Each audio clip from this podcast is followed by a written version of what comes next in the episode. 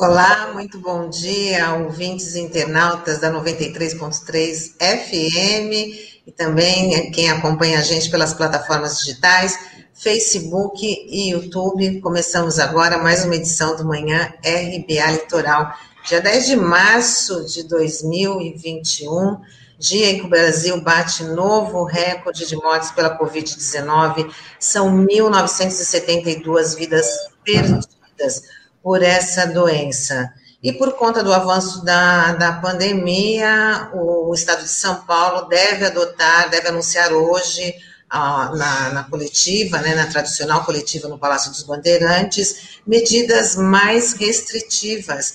Né? O Estado de São Paulo deve entrar na fase roxa, uma fase aí inédita, que nós estamos acostumados a chegar só até a, a fase vermelha. E bom dia, Sandro, bom dia, Douglas. É, como é que a gente vai enfrentar esse, né, mais essa nova fase devido ao recrudescimento da pandemia? Bom dia, Douglas, bom dia, Tânia. Um bom dia apenas protocolar hoje, né, porque com essa notícia aí da, do recorde de mortes aqui no Brasil e também no estado de São Paulo, a gente teve 517 mortes no estado, é, às vésperas de completar um ano da decretação da pandemia mundial pela OMS, que será amanhã, né, no dia 11 de março, e o cenário é bem complicado. A gente está falando essa, dessa nova fase, né, a fase roxa, que muita gente ainda não sabe o que, que é, e até pegando aqui a minha colinha para ver, a fase roxa ela prevê algumas medidas, que, por exemplo, os serviços essenciais vão ter um horário certo para funcionar, as escolas que hoje estão abertas, né, como se nada tivesse acontecendo, elas podem se transformar em hospitais de campanha, e também algumas outras medidas estão sendo discutidas, como, por exemplo, a suspensão das partidas de futebol, que deve ser anunciado ainda hoje também. E o cenário ainda é muito crítico aqui na, em todo o estado de São Paulo, porque 32 cidades já estão com 100% dos leitos de UTI Covid ocupados. Ontem mesmo eu estava acompanhando uma entrevista do prefeito de Ribeirão Pires, que é uma cidade próxima aqui da gente, e ele falou que está no estado de colapso. O prefeito de São Bernardo do Campo, Orlando Morando também, que é do PSDB, fez um apelo à população, gravou um vídeo ontem à noite falando que 90% dos leitos de UTI já estavam ocupados e que provavelmente quinta ou no máximo sexta-feira a cidade já não teria mais leitos disponíveis para a Covid. Então, a situação é séria, então a gente precisa ter muito cuidado e redobrar ainda mais esses cuidados que a gente tem, a atenção, diante desse cenário que a gente tem em todo o estado e também aqui na Baixada Santista. Bom dia, Sandro, bom dia, Tânia. Bom dia a você que nos acompanha pelas redes sociais e também pelo dial da 93.3. E, como disse o Sandro, um bom dia protocolar, né? Porque as questões só se agravam. É um absurdo, né? A gente está vendo recorde dia a dia da contaminação comunitária. Nós estamos na contramão do mundo, de verdade, porque antes a gente estava na companhia de uma administração é, completamente insana, a exemplo da que a gente tem aqui, que era dos Estados Unidos, mas que já foi revertida é, graças é, ao eleitor norte-americano, né, que retirou Donald Trump e agora né, tem lá o Joe Biden. Não que seja uma grande é, mudança para o rumo né, da relação dos Estados Unidos com o mundo, que a gente sabe que é uma relação é, muito é, pautada pela hegemonia norte-americana. Mas nessa, nesse quesito específico da pandemia, isso já se reverteu. Há a previsão de que em maio, o, nos Estados Unidos, todos serão vacinados. E há também já a, o registro do, da reversão da contaminação comunitária. Portanto, nós estamos sozinhos né, no mundo nessa condição. E isso é extremamente complicado também é, do ponto de vista científico, porque já há um debate pautado de que o aumento indiscriminado da contaminação traz o aumento também de variações do, do vírus. Portanto, O Brasil representa hoje, essa é a discussão que está sendo posta, um risco de contaminação para todos, né? não só para os brasileiros, que já é uma tragédia total e completa. E essa discussão está sendo pautada seriamente. E agora, o mais relevante aqui também é que toda essa, essa situação era previsível. A imprensa mais responsável já vinha marcando isso, todos os agentes responsáveis já vinham é, chamando atenção para isso. Portanto, as mortes, grande parte dessas mortes, eram evitáveis. E agora nós estamos vendo, com essa classificação, que é, o Sandro bem lembrou, da fase roxa, que a gente aqui no estado de São Paulo né, não, não tinha ouvido falar disso. Parece que é um outro nome para não se assumir de vez o lockdown. Porque todos, todos vêm falando isso, inclusive aqui na Rádio Brasil Atual, todos né, que estão lidando com isso já vinham dizendo que tem que adotar o lockdown. O médico, o Biratã, né, que é inclusive aqui da região, mas que está no, no, no, HC, o Biratã de Paula, ele disse é, inequivocamente: lockdown de 15 dias. Então, me parece, viu, Sandro, Tânia, que esse, essa, esse nome, né, fase roxa, na verdade é uma maneira envergonhada de assumir que nós vamos ter que entrar no lockdown. E é uma questão de tempo. É, agora vamos falar da, da política, que no Supremo Tribunal Federal o julgamento de suspeição do ex-juiz Sérgio Moro foi adiado. O motivo foi o pedido de vista do ministro Nunes Marques. O placar está em 2 a 2. Gilmar Mendes e Ricardo Lewandowski julgaram que Moro agiu de forma parcial. Edson Fachin e Carmen Lúcia votaram contra a suspensão pedida pela defesa do ex-presidente Lula. Não há prazo para que o julgamento seja retomado. Douglas, seu microfone. E também não há condições da gente viver né, sem sobressaltos, né? Porque ontem né, foi apresentada para a sociedade né, a notícia de que finalmente o Lula estaria livre né, dessa essa, essa, essas restrições pelo menos no plano, no plano dos seus direitos políticos. E imediatamente o Faquin, que anulou né, é, o processo é, lá da Lava Jato com relação ao Lula, né, na 13ª Vara Criminal de Curitiba, imediatamente ele, que determinou essa anulação, apresentou uma manobra né, para que não fosse julgada a suspeição para que a segunda turma do, do, do, do, Supremo Tribunal Federal não pautasse e não julgasse a suspeição do Moro. E que havia sido uma reação imediata do ministro Gilmar Mendes, porque já era previsível de que essa era, essa era a análise, né? Apenas com é, a declaração da incompetência de Curitiba, todos os atos praticados por Moro, suspeitíssimos, né? Poderiam ser preservados. E assim, inclusive, o, o, o juiz falou, né? o próprio Faquin, né? ministro Faquin falou, por uma nova autoridade, um novo juiz, dessa vez em Brasília. Tudo isso era muito discutível, etc. O efeito foi comemorado, porque o efeito prático era Lula, né, hoje pode ser candidato. Mas é, houve uma manobra assim de preservar é, o Sérgio Moro, que foi contra-atacada pela pauta do da segunda turma, conduzida pelo Gilmar Mendes, que, aliás, votou ontem pela nulidade, junto com o ministro Lewandowski. O placar está 2 a 2, com é, o pedido de vistas do Cássio Nunes, do ministro Cássio Nunes. Porém, há uma discussão sobre a possibilidade da própria ministra é, Carmen Lúcia reverter o voto anteriormente dado né, e reconhecer a nulidade desse, é, desse processo lá de Curitiba a partir dos atos praticados pelo suspeito Moro, né? Que aí não há mais discussão teórica se ele, se ele é parcial ou imparcial. Quanto os fatos, no argumento.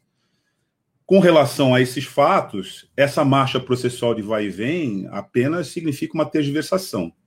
Né? É isso que a gente vê. Agora, o efeito prático é Lula é candidato. Né? Tem condições de ser candidato. Claro que ele precisa querer ser. Mas logo mais, parece que às 11 horas, o ex-presidente Luiz Inácio Lula da Silva dá uma coletiva à imprensa, e aí nós vamos saber dele próprio qual é a avaliação que ele tem a respeito desse processo todo e da disposição dele, né, de, enfim, entrar na disputa e na discussão né, dos rumos e corrigir os rumos do nosso país, porque, como a gente vê aí todo dia no nosso jornal, vai muito mal das pernas. Né? É, Douglas, e como você falou, né, foi uma manobra do Faquin, isso ficou evidente e corroborado por vários juristas, né, que acompanham passo a passo a Lava Jato e que já vinham dizendo das arbitrariedades provocadas aí pelos procuradores de, da República lá de Curitiba, enfim, e ali foi uma tentativa clara de tirar o corpo da reta, né, tirar o do Moro da reta né, nessa situação, e realmente foi algo é, complicado, mas a manobra, pelo visto, não deu certo. É, houve a estratégia de jogar agora para o pleno, né, do Supremo, e a gente vai ver o que dá. A gente sabe o quanto nós temos alguns ministros que são alinhados à Lava Jato, alguns deles, como por exemplo o Luiz Barroso, vem declarando que é, existe um ataque às instituições a, de, para enfraquecer a luta contra a corrupção, mas isso é muito relativo também, né? A gente entra sempre num subjetivismo muito grande quando se fala em combate à corrupção ou seletividade, né? Para a gente falar de uma maneira mais clara, né? Porque para uns é corrupção, para outros não é, né? Então, essa é uma situação bastante complicada. E por falar em justiça, a gente tem uma saiu uma decisão importante aqui no estado de São Paulo. A juíza Simone Gomes Rodrigues Cassoretti decidiu que o governo de São Paulo não pode obrigar os professores e, e outros trabalhadores da educação a voltar às aulas presenciais nas escolas sem o controle da pandemia de Covid-19.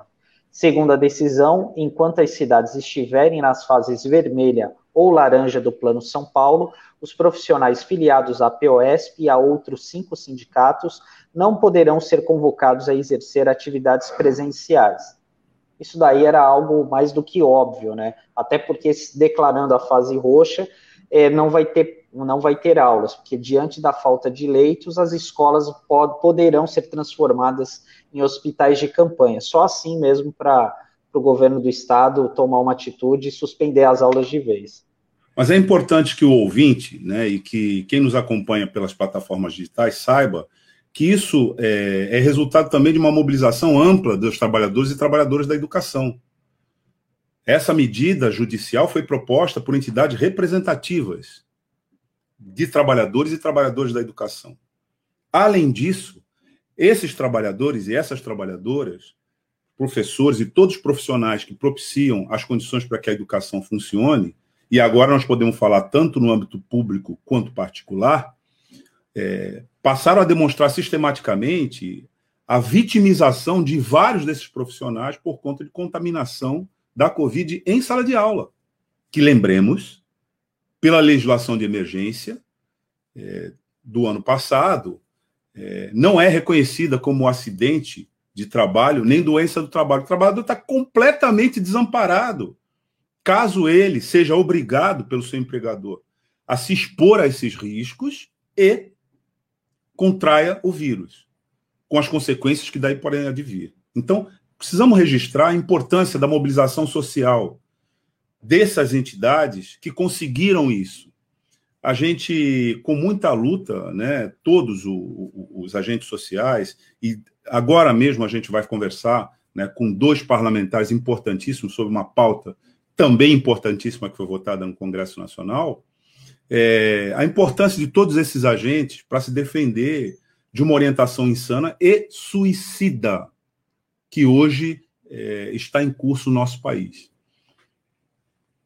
Douglas, só para complementar, antes de passar a bola para a Tânia, você falou é, de um ponto importante, que é da importância da gente ter essas entidades mobilizadas, que é o caso dos sindicatos, porque a gente tem um exército de trabalhadores invisíveis, invisíveis entre aspas, é claro, é, mas que são técnicos de enfermagem, maqueiros, seguranças, agentes de limpeza terceirizados, que muitas vezes estão em condições é, péssimas de trabalho, é, fazendo essas atividades diariamente, que muitas vezes não tem esse respaldo dos sindicatos, de uma entidade representativa. Então, por isso que é, é, a gente tem que parabenizar a iniciativa da POSP e desses sindicatos da educação defendendo os trabalhadores aí diante desse cenário de guerra da pandemia. Resumidamente, Sandro, se tivéssemos governo, nós teríamos primeiro uma política para manter os trabalhadores e as trabalhadoras em segurança enquanto se combate a pandemia, que é, a gente até vai discutir isso, acredito que a gente vai discutir isso com o próprio Paulo Paim e com o Paulão, agora, né? Não tem jeito, que é a votação na Câmara do. É, depois de já ter sido aprovada no, no, no, Senado, a primeira votação na Câmara, e hoje vai ter a segunda votação, é do auxílio emergencial. Agora, nós vamos discutir em que condições isso está sendo colocado. Mas se tivéssemos governo, né, esses fundos, esses recursos não seriam, é, é, hoje que nós geramos na nossa economia, priorizados para pagar é, banqueiros, como é o nosso caso. Estariam disponibilizados para manter a sociedade em segurança. Primeiro. Segundo, nós teríamos de ter uma política de reversão também do parque industrial para priorizar né, o atendimento dessas emergências, as quais a gente tem falado aqui sempre, porque o Edinho deu uma entrevista conosco, a gente toda hora a gente faz referência a essa entrevista, mas é por conta dele ter advertido semanas atrás de que às vezes você tem leitos, você tem UTI, mas você não tem oxigênio invasado para poder salvar aquela vida. Por quê? Porque o parque industrial não está sob direção de reversão e priorização para isso. Então, White Martins e outras empresas que fazem oxigênio, oxigênio, produzem oxigênio medicinal, estão sendo demandadas, inclusive, por países aqui da região. Então, aconteceu lá em Araraquara, né? Ele disse: eu tinha UTI, eu tinha, é, é, é, inclusive, a UTI Covid, mas eu não tinha oxigênio. Então, isso é para marcar a falta que faz de um governo, primeiro, comprometido de verdade com a sua população. Segundo, que não, que não seja irresponsável e não questione a letalidade de uma pandemia como essa. Terceiro, que tenha compromisso, né? E que seja capaz de articular as unidades da, da, da federação para agir em defesa do povo brasileiro. Não havendo isso, nós estamos, é, como você bem ressaltou, por conta de, das entidades, movimento social, parlamentares comprometidos, juristas, etc., uma força social que hoje se organiza até é, espontaneamente na sua autodefesa.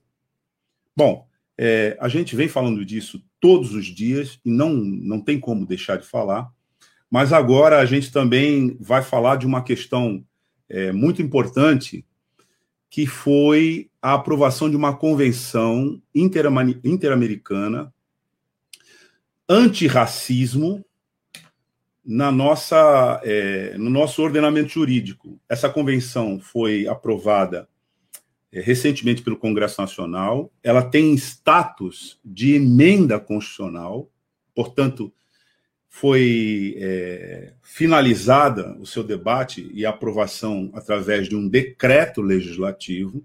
E nós estamos aqui, né, com hoje, né, com os dois parlamentares nas duas casas do Congresso Nacional, na Câmara Federal e no Senado Federal, o deputado federal Paulão e o senador da República pelo Rio Grande do Sul, Paulo Paim, para que os dois relatores, respectivamente, na Câmara e no Senado dessa matéria, para que eles nos informem sobre a importância dessa matéria e os detalhes é, que envolvem essa pauta.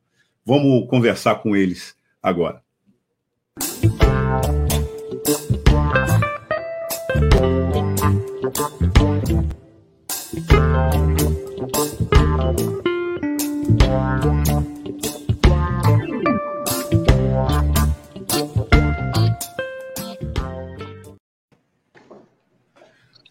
Bom dia, senador Paulo Paim. Bom dia, deputado Paulão. Bom dia, Douglas. Bom dia, Paulão. Bom dia, Bom dia Douglas. amigos. Bom dia, Douglas. Bom dia, Tânia. Queria cumprimentar também o Sandro, meu amigo, meu companheiro de luta, que é uma honra mais uma vez participar dessa caminhada com ele. que é o companheiro Paulo Paim. É um grande prazer estar sendo entrevistado por vocês, principalmente pela RBA. É uma realidade diferente da minha região geográfica, né? Eu sou de Alagoas Nordeste. Parabéns aí a todos e todas. Bom, é, antes de mais nada, eh, queria. É, eu estava dizendo um pouco antes de vocês embarcarem aqui, qual foi o papel de cada um, né, nesse processo, né? E o deputado Paulão é, foi relator, né, da matéria na Câmara e Paim no Senado. Então chegamos a um decreto legislativo que aprovou a Convenção Interamericana. A primeira pergunta é: está é, tá valendo? ou falta alguma coisa ainda para essa convenção, que a gente vai falar sobre o conteúdo dela, é, vincular os comportamentos aqui no Brasil, inclusive do próprio Estado? Douglas, me permita, eu prefiro que o Paulo Paim, que é minha referência de caminhada, ele possa falar primeiro e eu faço o complemento. Paim, por favor. É, eu tinha já entendido que o, o Paulão foi o relator principal, olha o que eu estou dizendo, viu? que tudo iniciou lá na Câmara. O, eles fizeram o papel principal. Eu reconheci isso já em outras lives que participei, viu, Douglas? Porque, claro, primeiro o papel daqueles que encaminharam, que construíram, e você, Douglas, foi um dos, dos construtores. Lula, Dilma, foi no governo Lula e Dilma é, por toda a conversa que nós tivemos, quando ela surgiu na Câmara e a Câmara aprovou, o próprio Douglas me deu um relato muito interessante de como é que foi a construção, tu lembra, né, Douglas? A construção dessa proposta no Fórum Internacional, o papel do Amorim, investimento que o governo brasileiro fez, tudo isso para mim me marcou muito, depois o Douglas vai falar naturalmente, mas enfim, e foi um trabalho coletivo, mostrando a visão que nós temos de, de compromisso né, com a luta contra toda forma de racismo, preconceito, intolerância. E não é só questão do negro, do índio, né? É questão LGBT, é todo tipo de preconceito que leva, inclusive, ao feminicídio, né? que é o, a violência contra as mulheres. O Brasil é o país do mundo que mais acontece feminicídio. E o povo negro Claro, no longo da conversa a gente vai aprofundar isso com você, uh, uh, Paulão e Douglas, mas é inegável que a convenção veio no bom momento. O Paulão vai relatar como é que foi na Câmara, e logo que aprovaram lá, tanto o Paulão como outros companheiros lá, Bené e tantos outros, é, me ligaram de pronto e pediram, pai, agora é com você aí no Senado, para a gente fazer que essa convenção se torne efetivamente realidade. E assim fizemos. Né? Eu pedi para o presidente do, do Senado para que eu fosse o relator, que era uma vontade, da, digamos, da, não só do movimento negro, de todos aqueles que lutam por políticas humanitárias, é, Douglas, e o presidente, o Davi Alcolumbre, de pronto foi muito franco e direto e disse: Bom, pai, aqui quem cuida desse tema no Senado é, é inegável que é você. Então, mais justo do que você relate essa matéria. E me designou. Rodrigo Pacheco, quando fez a campanha dele, ele foi com a bancada do PT conversar. Eu lá coloquei para ele de novo essa questão. Ele disse: Não, eu darei os passos sim para para caminharmos aí nas propostas de, da linha do combate ao racismo e ao preconceito. E na primeira reunião do Colégio de Líderes, eu já pedi para os nossos, porque eu não faço parte do Colégio de Líderes, que suscitasse lá, né, provocasse para que a matéria fosse colocada na pauta e que eu fosse o relator, como não ia mexer em nada mesmo, né, seguia na íntegra o que veio da Câmara, e foi pautado praticamente na primeira sessão, eh, legislativa, deliberativa do Senado, foi pautado e não houve problema nenhum. Fica aqui meu agradecimento, além, claro, de toda a bancada, Paulão, mais do que ninguém, vai poder dizer todos os, os deputados federais, mas eu tenho que agradecer principalmente a bancada do PT no Senado, que foi solidária. Não, pai, toca lá que nós estamos juntos. E assim o líder fez e conseguiu. Eh, eu mesmo liguei para o presidente da, do Senado, dos dois, né, o que saiu e o que entrou, e ele se prontificou e botou na pauta e apresentei o relatório, foi tranquilo, no Senado foi por unanimidade, se não me engano eram em plenário 71 senadores que tinha, são 81, né? Mas todos votaram, nenhum deixou de votar, é, eu achei importante ter votado por unanimidade. E daqui para frente é como toda lei, né? ela tem força de emenda constitucional, eu não, não vejo nenhum problema, mas que como toda lei que a gente tem nesse país, tem a história da lei que pega e que não pega, né? E nós todos que temos anos dessa caminhada, eu vou para 40 anos de Congresso, e é o meu último mandato, depois eu vou continuar trabalhando, mas trabalhando na base lá, né, Paulo? Às vezes não é só ser parlamentar que você pode dedicar para o bem do povo brasileiro, pode ser também fazendo palestra, dialogando, pensando, ajudando a articular, mas eu é com muito orgulho que eu relatarei, Paulão, nas minhas palestras, que eu fui relator dessa convenção internacional, obra construída no governo Lula, o Douglas fez parte dessa história, e você, Paulão, você deixou a bola no pênalti para mim.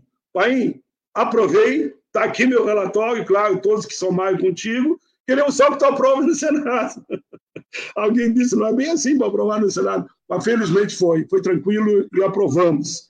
E daqui para frente, eu me reporto agora só nessa introdução, Paulo, bem rápido, Douglas, é que nem o Estatuto da Igualdade Racial, obra também de governo Lula.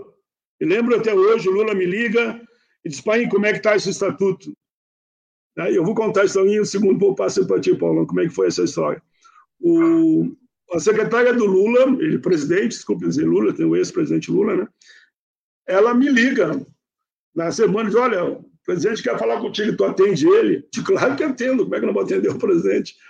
Aí ele passou e perguntou como é que estava. Aí eu disse, ó, tem alguns probleminha aqui aí, mas para mim tinha que aprovar assim mesmo. Ele, não, deixa com a gente. O resultado, ele sancionou no Itamaraty, num ato bonito, o Estatuto de Igualdade Racial, muito bonito, e me lembro das palavras dele, parece que ele estava prevendo o futuro. Ele disse o seguinte, olha, pai, eu sei que havia uma certa divergência no movimento negro, mas se nós não sancionar esse estatuto agora, daqui a 100 anos vocês vão estar chorando por não ter acontecido isso. Ele falou, qual o jeitinho dele, bem, bem direto, né? Enfim, todo mundo bateu palma, sancionou, enfim, avançamos, claro, política de cota, tudo conseguimos base o estatuto, o princípio estava, ganhamos no Supremo e por aí fomos, tal, tal, tal, mas não está sendo cumprido na íntegra, como não está o estatuto do idoso, não está atendendo a pessoa com deficiência, não está da criança e adolescente. Então, compete à população, à população se apropriar desse documento tão importante, que é agora a convenção, como é o estatuto, e todas as políticas que são gravadas na história graças às leis que nós aprovamos. Eu sempre digo o seguinte, aqui eu termino, Paulão. Alguém diz, ah, mas tu acha que só fazer lei resolve? Digo que se com a lei é difícil, calcula sem ela. Então, tudo aquilo que nós puder, puder botar na lei, nós vamos botar, como foi assim na Constituição. Na Constituição, ah, se querem fazer a Constituição, um decide coletivo. Estava eu, Lula, o Livre Dutra na Constituinte. E não é isso, não. Agora, tudo que nós gravar aqui, vocês terão ter dois terços para retirar. E a, e a Constituição foi ampla, assim, e eu agradeço até hoje. Falei demais, mas eu já, já ocupei meu tempo. Agora é contigo, Paulo. E o Douglas. Olha, pessoal, Douglas, veja que é uma honra, né? Eu que tive a oportunidade também, a exemplo do país, do Partido dos Trabalhadores, fui dirigente sindical, um dos fundadores da CUT, e o país já era uma referência, né? Estava lá na fundação contigo. É, e Fui secretário-geral, viu? Fui ali secretário-geral naquela vez lá, na fundação. E veja bem, Douglas, primeiro agradecer a você, toda a equipe, você foi sempre um social importante, um construtor dessa luta, toda essa militância que está fora, ouvindo, não ouvindo, alguns que estão em outro plano espiritual, tiveram um papel fundamental para que, específico nesse assunto, eu tive a honra de ser o relator da convenção. E o critério disso, que me deu essa sorte, é porque eu fui presidente da Comissão de Direitos Humanos e Minorias na Câmara Federal.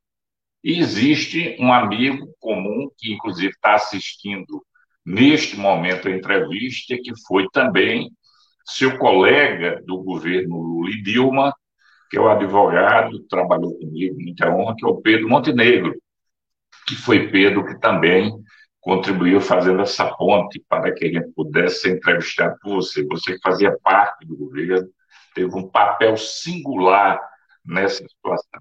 Então, isso me credenciou um pouco, transitei no partido e fui o relator desta convenção, que para mim é fundamental, porque ela passa do, para o plano internacional com status constitucional. Agora, diferente do que disse o senador Paulo Paim, primeiro pela capacidade do Paulinho, experiência que ele tem, o trânsito que ele tem, né?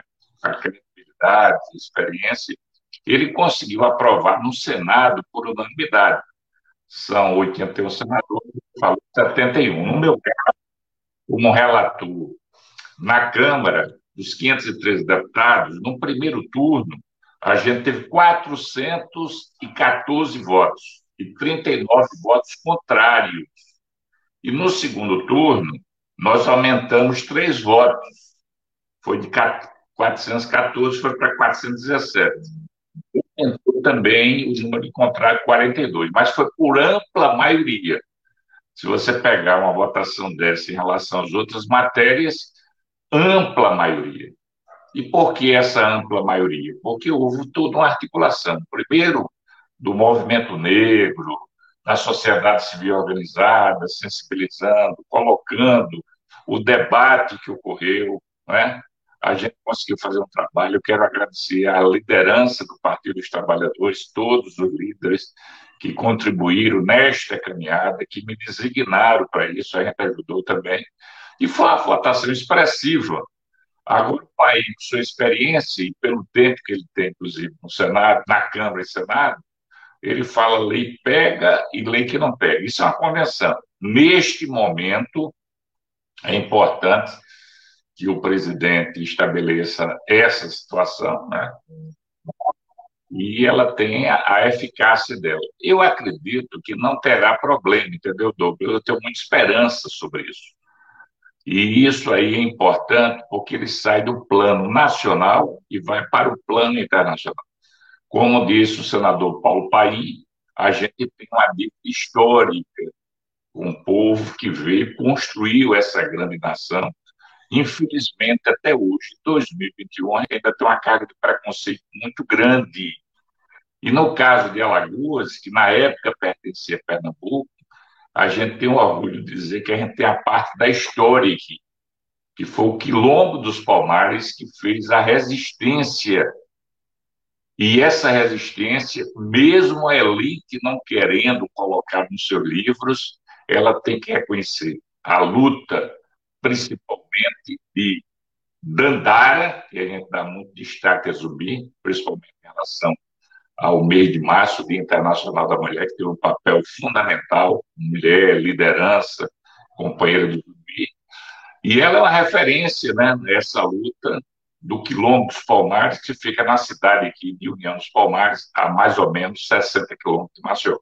É uma referência para o mundo. Então, a gente tem muito eu queria destacar também o papel que teve, como diz o Paim, da deputada Benedita da Silva. Benedita da Silva, que é uma referência de luta, mulher negra, que conhece a realidade social, nasceu na favela do Rio, lutadora social fundamental, e ela teve esse papel. E eu tive junto com Benedita, quando fui presidente da Comissão de Direitos Humanos e Minoria, eu fiz uma visita ao Rio de Janeiro, solicitada por ela, e na época o deputado Fabi Damus, que você conheceu. E lá a gente visitou o caso do Rafael, aquele jovem que foi preso ilegalmente, ilegalmente, né?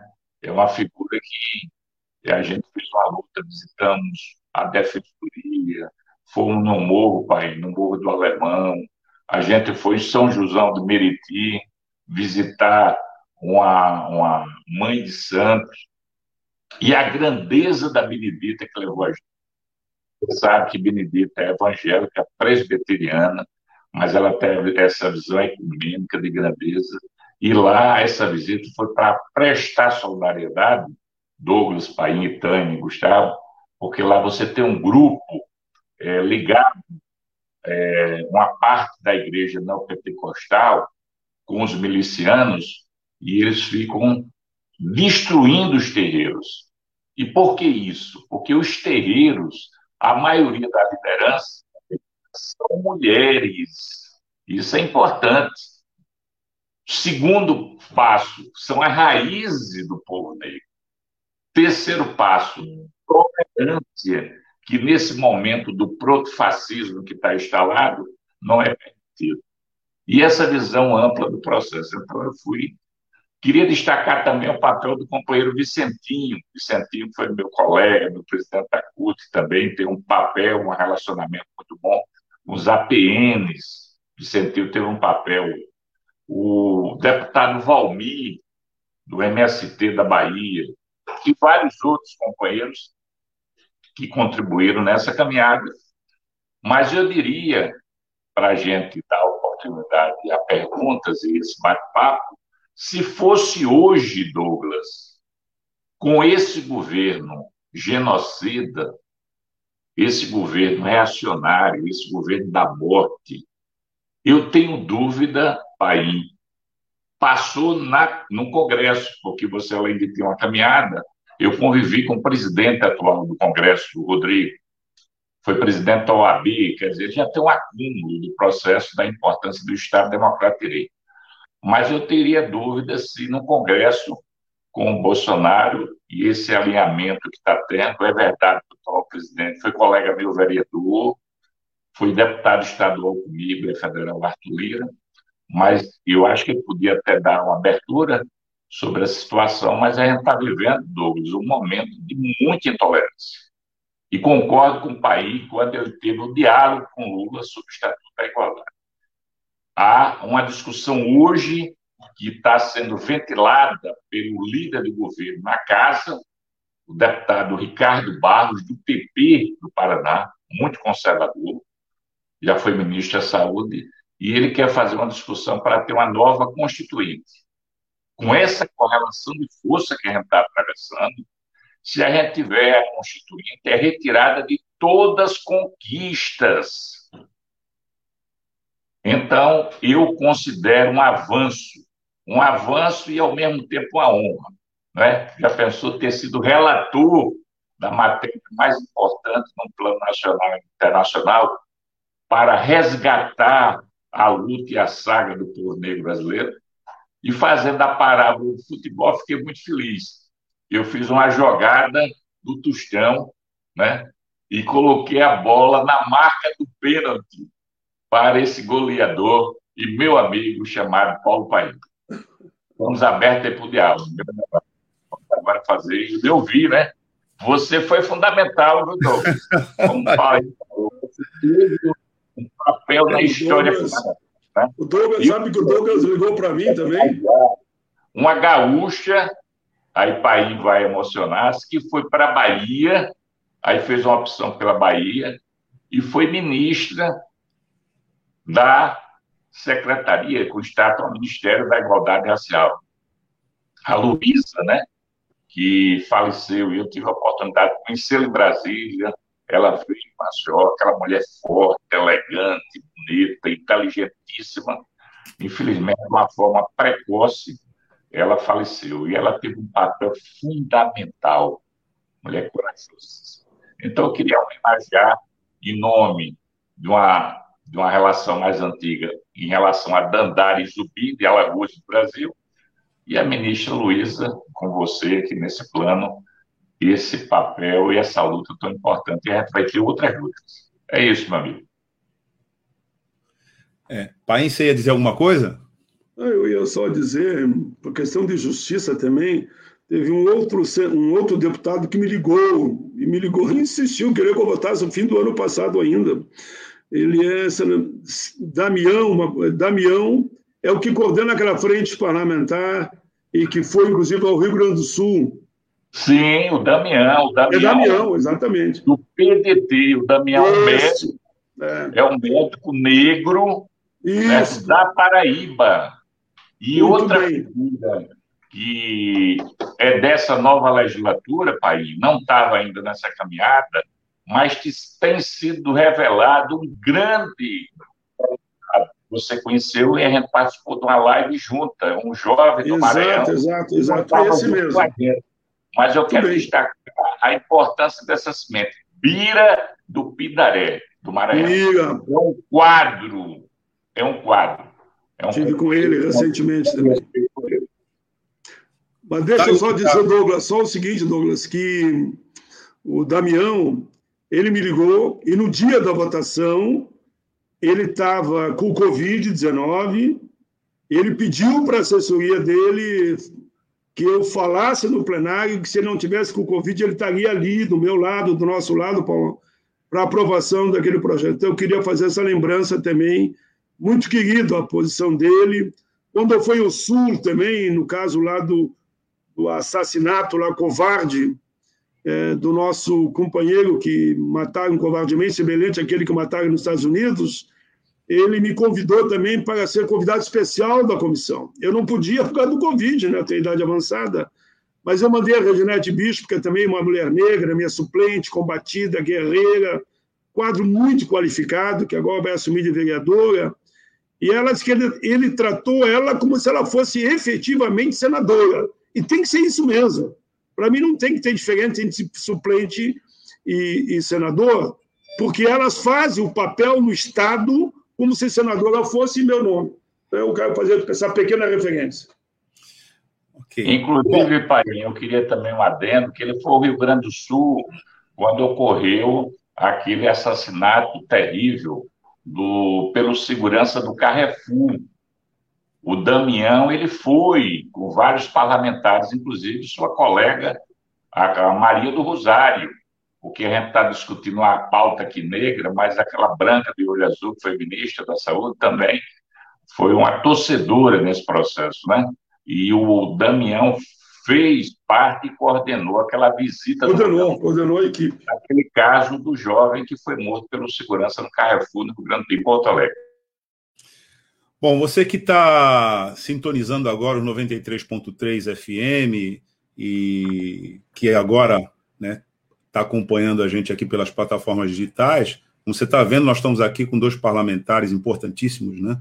É, Paulão, deputado federal, e o senador Paulo Paim, e nós estamos discutindo sobre uma norma recentemente aprovada, né, que é eu vou falar aqui o nome formal, né? É a Convenção Interamericana contra o Racismo, a Discriminação Racial e Formas Correlatas de Intolerância. Essa, essa convenção ela tem uma particularidade muito importante, a aprovação, porque ela emenda a Constituição da República. Ela tem, como ela trata de direitos humanos, então ela tem status de emenda constitucional. Portanto, ela subordina imediatamente todas aquelas normas que é, confrontarem com alguns conceitos fundamentais que estão ali. E é, por, e é disso que eu quero falar agora e ouvir vocês, é, porque essa convenção ela traz um instituto que não está legalizado entre nós, né? que é a ideia né, de discriminação racial indireta. Ela, inclusive, é, no texto da convenção, se afirma que a discriminação racial indireta é aquela que ocorre em qualquer esfera da vida pública ou privada, quando um dispositivo prática ou critério aparentemente neutro tem a capacidade de acarretar uma desvantagem particular para as pessoas pertencentes a um grupo específico com base em razões estabelecidas no corpo da própria convenção. A importância disso é que muito está se falando hoje no Brasil sobre racismo estrutural. É um conceito que está é, em debate na sociedade. E eu lembro, a título de exemplo, é, para a gente entender a importância disso, eu queria que é, vocês é, nos informassem é, sobre isso que na década, na primeira década desse, dos anos 2000, o Ministério Público do Trabalho coordenou uma equipe que é, tinha a finalidade de promover a igualdade racial né, naquele lugar onde é, houvesse uma discriminação é, evidente. Onde havia discriminação evidente? nos atendimentos dos shoppings, nos bancos, tudo linha de frente, atendimento de frente, banco, shopping, etc. E havia um fenômeno que o MPT, o Ministério Público do Trabalho, tinha registrado, de que nesses atendimentos, às vezes você tinha cidades com fortíssima presença negra, mas o atendimento na linha de frente era branco.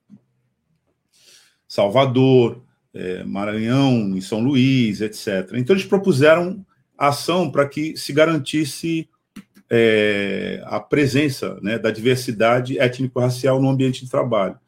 E o Ministério Público perdeu todas as ações. Todas as ações.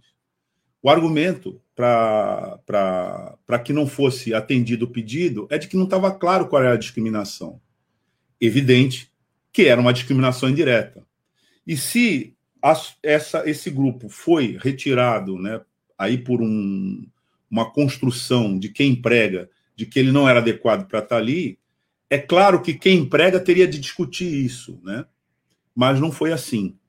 É, então, a própria justiça diz: não está clara a discriminação, então o Ministério Público perdeu todas as ações. Pois bem, isso é uma espécie de racismo estrutural, quando a gente identifica né, os espaços onde não está presente é, a diversidade étnico-racial. E agora a convenção vem, essa convenção que vocês relataram e foram aprovada no Congresso, e traz esse conceito de discriminação indireta. Ah, na avaliação de vocês, a partir de agora, será possível que a sociedade civil e que o movimento negro se mobilize para que haja, né, enfim, medidas por parte do Estado, e a Convenção fala, no ambiente público e particular, para corrigir essa distorção? Pai, teu áudio não está funcionando? Não, tá. achei tá. o meu. Não, tá. Tá? Tá? Então tá. O... Quando eu falei ali que lei que pega e que não pega, eu fui consciente. A Constituição é enorme. E nós botamos lá coisas muito claras. E não pegou. O próprio conceito de salário mínimo foi uma briga infernal para nós aprovar o conceito que obrigava para ter que ser cumpre, cumpre nem um terço do que diz. Segundo o Diese, o salário mínimo está em torno de 5 mil reais, baseado no texto da Constituição. E é quanto? Praticamente mil reais, é um quinto. Por isso que eu digo, tem que ter muito cuidado, porque o conceito está correto, mas se você não for preciso na hora da aplicação, eles sempre dirão que não está claro e por isso você está coberto de razão. A convenção vem nos ajudar muito, mas pode crer que muita gente vai dizer: não, a convenção diz, agora tem que regulamentar a pena, tem que compete ao Congresso, isso ou aquilo. Por isso que nós já apresentamos o, projeto, por exemplo, um deles, o 787 de 2015, que ele cria agravantes determinado ali, tem todas as penas, para crimes praticados por motivo de preconceito e racismo e matéria e coisas e, e questões correlatas. Relator no Senado foi o senador Rodrigo Pacheco, que é um grande jurista. Então, a convenção, eu me lembro também quando foi o Estatuto garantiu o princípio das cotas, mas tivemos que o Supremo, porque não, não teve jeito, tivemos que o Supremo, para ganhar as cotas, daí sim que virou lei. E muitas vezes o Supremo diz: não, o Senado tem que regulamentar isso. O Congresso tem que regulamentar. Por isso, quando eu disse aquela frase, ele que pega e que não pega, tem tudo para pegar, mas temos que ficar esperto, até de baseado no princípio da convenção, algumas questões a gente transformar na aplicação é, direta. Só um comentário rápido sobre isso, né? É, claro que aqui poderíamos falar de inúmeras questões, mas eu me lembraram aqui, a minha assessoria ligou, quando eu falei unanimidade, de fato foi unanimidade. No Senado, questão de justiça, não teve um voto contra. E eu, na minha fala, Paulão, eu dizia: a Câmara aprovou praticamente por unanimidade. O Senado não poderá ficar para trás. Não, não teve um voto contra. De todos os presentes, todos votaram favoravelmente. Mas eu quis só fazer essa rápida consideração, porque o princípio, nós temos inúmeros princípios em inúmeras convenções inúmeras convenções, inclusive da OIT, E aqui eles atropelam tudo aqui no Brasil, principalmente nesse governo, e suprimem direito que está consagrado na Convenção. Por isso, a Convenção, ela baliza, ela nos dá o princípio. Agora, para ela ser aplicada na íntegra, em alguns casos, nós vamos ter que recorrer à lei baseada. Olha, a Convenção já diz, mas como dizem que falta determinar pena, isso, isso e aquilo, então alguns projetos de lei teremos também que colocar. Paulão e meu amigo, eu Douglas, tenho que dizer o seguinte. É, deixa eu dizer o seguinte, Douglas. O meu problema. Douglas, e Paulão, me permita, eu tenho uma outra que é às 10. Eu tenho quatro minutos e teria que sair. Então, eu queria ouvir vocês e poderíamos voltar numa outra oportunidade. Não, não, veja bem, pai, eu sugiro, se você tem um, um compromisso às 10, faltam seis minutos, a sugestão que eu dou é o seguinte, que você possa aprofundar, destaque algum tema que você acha importante, a gente compreende, o Douglas também, e eu continuo na entrevista. Inclusive, o Douglas já fez uma abertura aí com a Tânia, porque ontem a gente teve a votação na Câmara, que ainda já foi do Senado, dessa PEC 186, né, que fala. Então, a sugestão. nós, nós queremos conversar com você sobre é, isso. Conclui o, o país. E eu fico aqui e num bate-papo representando, se você autorizar. com certeza. Eu sei que com vocês dois aí, a minha saída não traz nenhum prejuízo né, para essa live, que os dois são especialistas, os dois conhecem. Eu tinha que estar, eu quero também homenagear todos os, os ex, não vou citar todos por causa do tempo, os ex-ministros da CEPIR, do governo Lula e Dilma, que todos colaboraram e colaboraram, inclusive, para que a gente realizasse ainda esse ano uma live com todos eles, e foram todos brilhantes, né, mostrando o compromisso que eles têm com o combate a todo tipo de racismo e preconceito.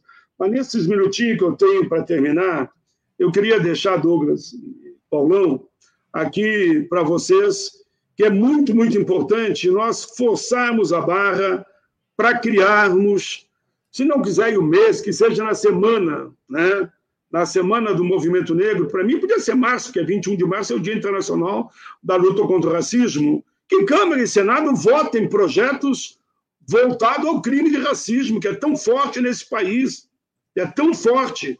Tem das mulheres, tem do agronegócio, semana, essa semana é disso, daquilo, e correto, não, as mulheres eu estou junto com elas, inclusive estou numa briga para aprovar um projeto que veio da Câmara, que diz que mulher e homem na mesma função tem que ter o mesmo salário, já aprovaram na Câmara, viu, Paulão? E eu estou há 10 anos com esse projeto e o Senado não aprova e todo ano faz homenagem para as mulheres. Quer homenagear as mulheres? Aprova esse projeto. Não é meu. Eu só fui relator. E está no princípio constitucional. A Constituição, já, a Constituição já manda que isso aconteça. Mas se não regulamenta, não acontece nada. Então, eu fiz o projeto. Fiz não. Peguei um projeto que veio da Câmara, relatei, aprovei em todas as comissões, está 10 anos no plenário. Não votam. Então, nós, eu dei esse exemplo. Agora, essa semana estou brigando por causa disso. Que a gente construa, Paulão, fica uma sugestão, Câmara e Senado, se a gente vê se consegue fazer que, se vai ser na semana de 20 de novembro, que seja, eu quero que aconteça, que seja em março, não é porque é meu aniversário março, viu?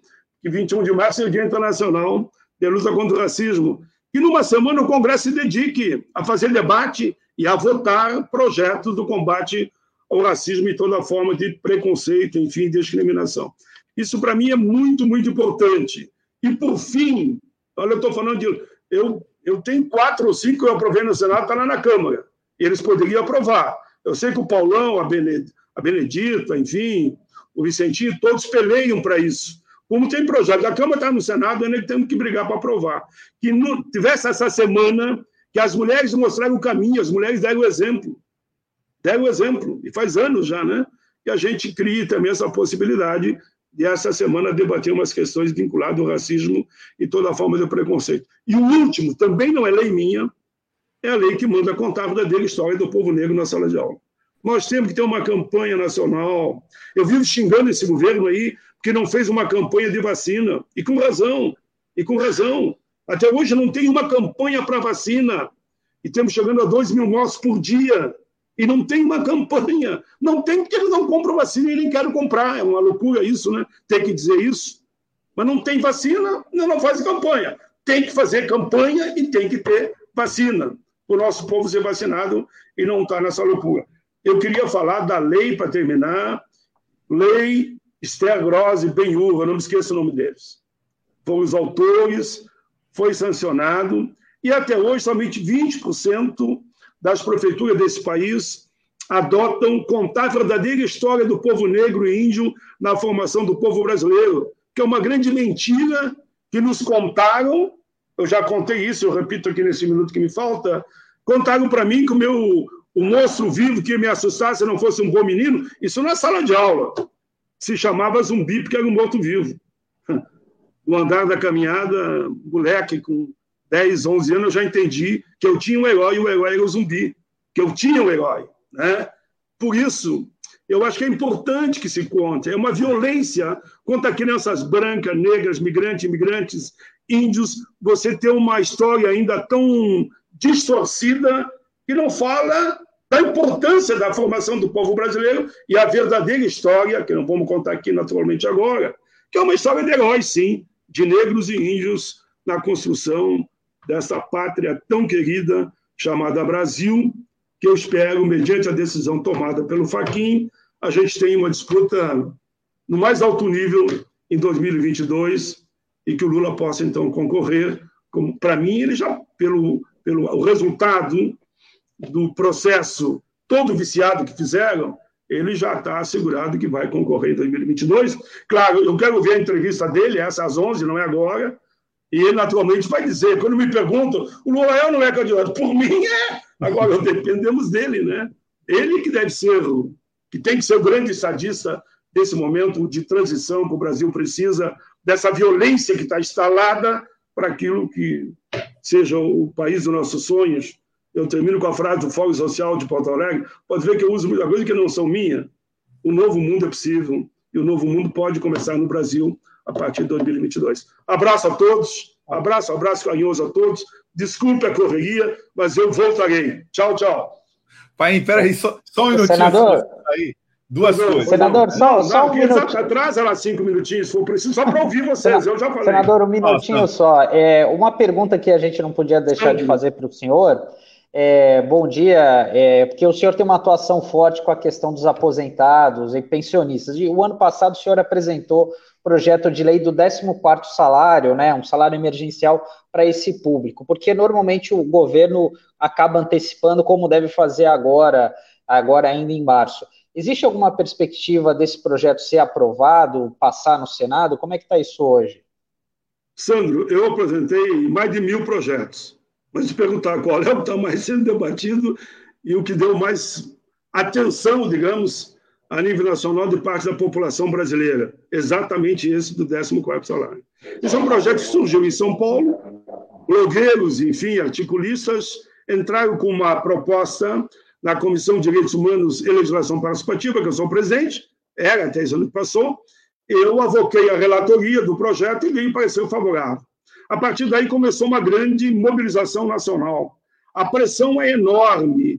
Eu espero que os congressistas, que estão no Senado, né, os congressistas, a partir do Senado, votem esse ano, que é um salário de emergência somente para esse ano. Porque quando você adianta o 13 terceiro, o idoso está lá com é, filho, nora, genro, neto, bisneto, tudo desempregado, o que, que ele faz? Ele acaba segurando a família é, mantendo a família nesse momento tão difícil, né? E injeta na economia, nessa época, em torno de 45 bilhões. E não há problema nenhum de fonte de caixa que nós mostramos. Então, a pressão há de continuar esse ano para ver se o 14 vem no fim do ano.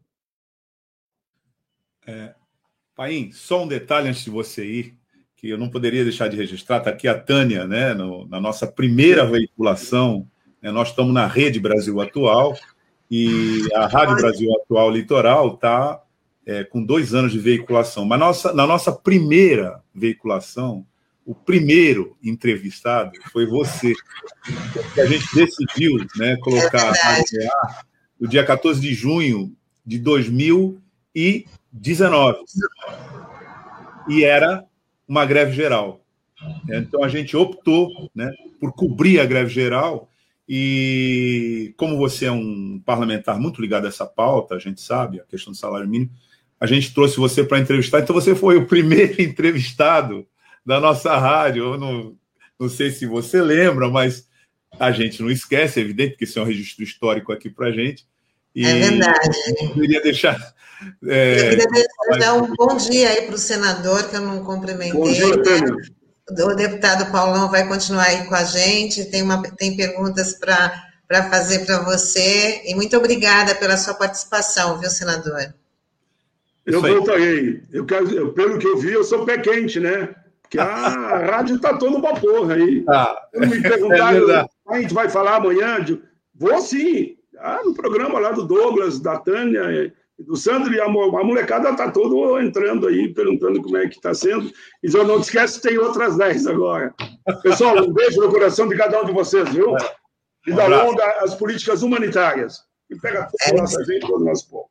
E que tenhamos governo para todos e não só para alguns. Abraço. É isso. Obrigado, Obrigada. Até a próxima. Abraço. Tchau. Bom, Deputado gente... Paulão, muito obrigada aí pela sua participação. É, já começo aqui conversando com o senhor que hoje a PEC 186 é o assunto do momento, daqui a pouco a Câmara retorna para a segunda, segunda votação, mas já foi aprovada. Na primeira votação, né, essa PEC 186 que está cham sendo chamada aí de PEC do, do, fim do mundo, foram 341 votos a favor e 121 contrários os da, da, da, oposição, mas da forma que essa PEC, da forma que o texto desta PEC está, o auxílio emergencial é insuficiente e, além disso, ele condiciona o benefício à retirada de direitos dos servidores e outras medidas que não favorecem a sociedade, como o Fundo Nacional da Cultura. Então, eu queria que o senhor compartilhasse aí com os nossos ouvintes, os nossos internautas, a expectativa para o dia de hoje, que essa PEC entra aí na segunda, né, na segunda votação. Tânia, primeiro cumprimentá-la, fiz uma abertura rápida, cumprimentando você, o Sandro, né? principalmente o Douglas, dizer que é um grande prazer ser entrevistado com você. Veja bem, ontem nós tivemos o primeiro turno da PEC 186. Qual é a anomalia, a normalidade, o fato estranho? É para uma PEC ser aprovada, ela teria que ter mais debate. Até hoje, a Casa não instalou as comissões permanentes. A discussão que será hoje as instalações. E dentro das comissões, você tem uma principal, depois da mesa diretora, que é a número um, é a CCJ, Comissão de Constituição e Justiça. Qual o papel dessa comissão? Analisar se tem ou não constitucionalidade dessa matéria e de todas as matérias. E aí você vai para outras comissões, administração, enfim, é, dependendo da temática. Então, nas comissões, você descentraliza e tem a representação de todos os partidos, situação e oposição. Você pode fazer audiência pública ouvindo a representação do governo, da sociedade civil. Esse projeto, Tânia, é um projeto que não é novo, ele é de 2019. 2019. O relator foi o deputado do Rio de Janeiro, que agora é secretário do prefeito Eduardo Paes. Agora eu esqueci o nome dele, foi inclusive secretário de esporte. Então, Acho que é o Marcelo é uma... Caleiro, né? É? Marcelo, é, Marcelo Caleiro, não é? Não, não, é o outro, eu esqueço o nome dele. Ele foi secretário de esporte do Eduardo Paes, agora eu lembro depois, que é economista. Então, esse projeto não é novo. E por que essa pressa de ser votado antes das comissões serem instaladas para atender o mercado financeiro? Atender o mercado financeiro. Por quê? Porque dá um conforto ao mercado financeiro. Isso aí é para reparar um processo recente da decisão do presidente Bolsonaro em relação à demissão do presidente da Petrobras, que ele demitiu, não é? colocando agora o general como se fosse a solução. O problema não é trocar um civil pelo general. A modelagem da Petrobras, um modelo que é pré-fixado, é vinculado à dolarização, não importa se é general ou se é civil. Não muda nada.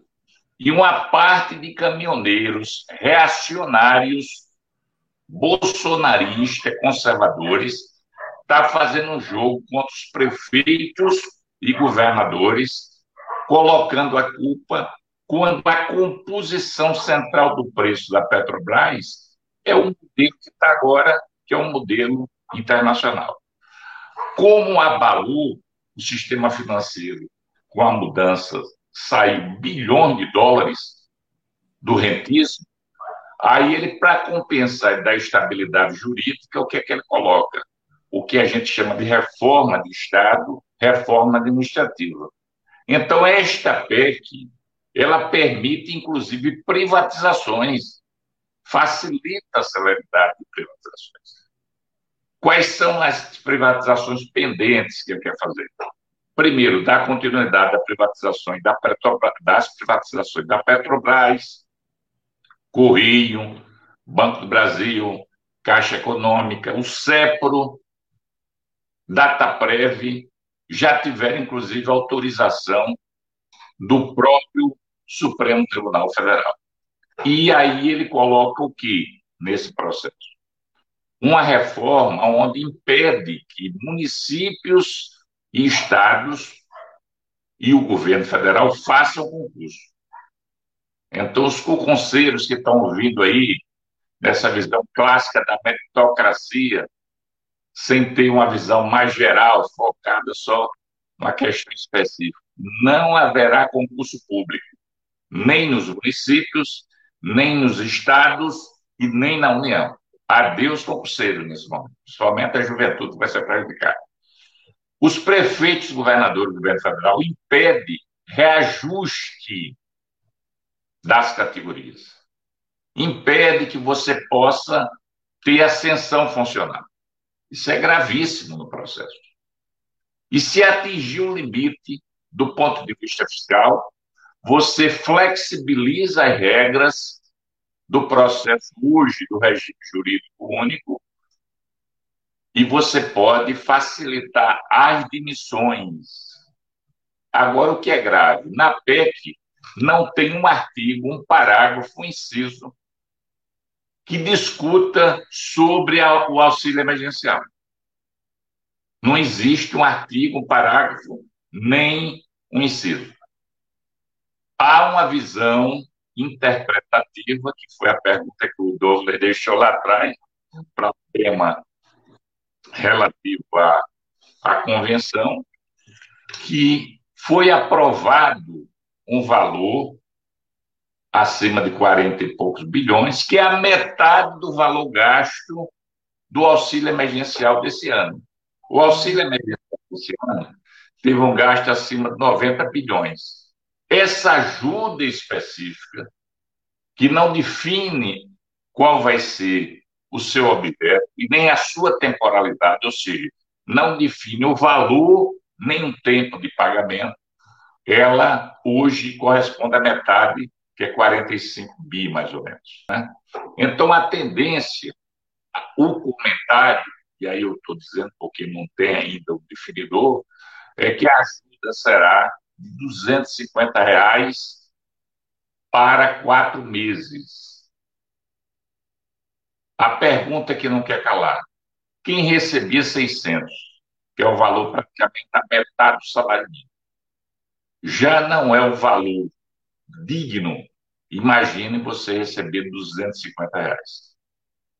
Então, isso é muito grave. Aí o que ocorreu, Tânia? Douglas e Sandra. O presidente da casa, que eu tinha dito, ele foi meu colega vereador.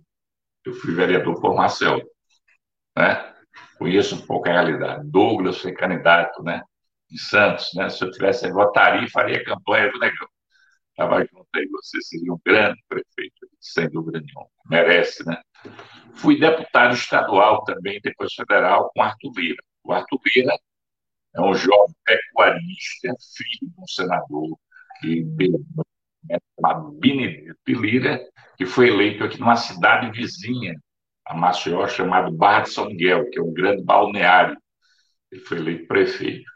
O Arthur Lira é advogado de formação, mas pecuarista do ponto de vista é, econômico. E ele se colocou no desenvoltura, ele está no terceiro mandato, se aproximou muito do Eduardo Cunha, aprendeu muito rapidamente. E você não chega à liderança do PP, do Partido Progressista, que é um partido. Você não chega à toa. Então, ele consegue ter um trânsito muito grande em relação aos colegas, se credenciou e foi eleito. E hoje a gente tem uma correlação de força naquela casa muito conservadora. Hoje o agronegócio já tinha peso, aumentou muito. Você tem outro segmento chamado bancada da bala, que é o pessoal muito da área de segurança, e um segmento de é, pessoas ligadas às igrejas neopentecostais. Quando você faz um somatório, ele praticamente tem. Antes era metade simples, maioria simples, 257. Hoje ele tem maioria qualificada, 308 votos. Então ele tem uma força muito forte, sintonizado com o Bolsonaro, e o Bolsonaro que foi eleito no discurso da antipolítica, que não fazia acordo, ele está totalmente alinhado a esse grupo central. Esse grupo já tem hoje o Ministério do Desenvolvimento Regional, Caixa Econômica, o FNDE, que é a parte financeira do MEC, é o coração. Se não tiver FNDE, não adianta MEC.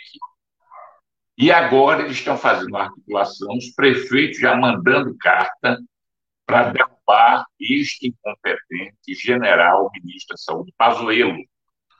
Então ele deve estar derrubando o Pazuello e quem vai indicar o Centrão. Então ele não faz nada de graça. E o Bolsonaro aceitando tudo calado. Então essa medida provisória, eu tomei ela, foi aprovada no primeiro turno e ontem terminou a sessão quase duas horas da manhã.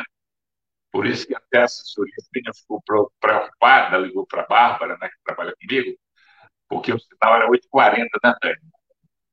Que pai. Então, hoje, volta aos trabalhos, já começou, está nas breves comunicações, aqueles informes, mas a ideia é voltar, voltar não, votar, voltar e votar hoje no segundo turno. A correlação de força ontem foi altíssima. Então, a tendência é consolidar isso. O que eu lamento é que não houve uma reação da sociedade, principalmente dos movimentos sociais como um todo. Diferente quando votou o novo Fundeb no ano passado. Houve uma integração muito forte de alunos, pais, profissionais da educação, a própria sociedade, ela conseguiu assimilar essa luta e fez uma boa disputa virtual. Já nesse caso da PEC, eu não sei o motivo, eu não percebo tanta pressão em relação a isso. Caberia de ontem para hoje, a gente vai ter que fazer, a gente tem duas palavras-chave: nas redes e nas ruas.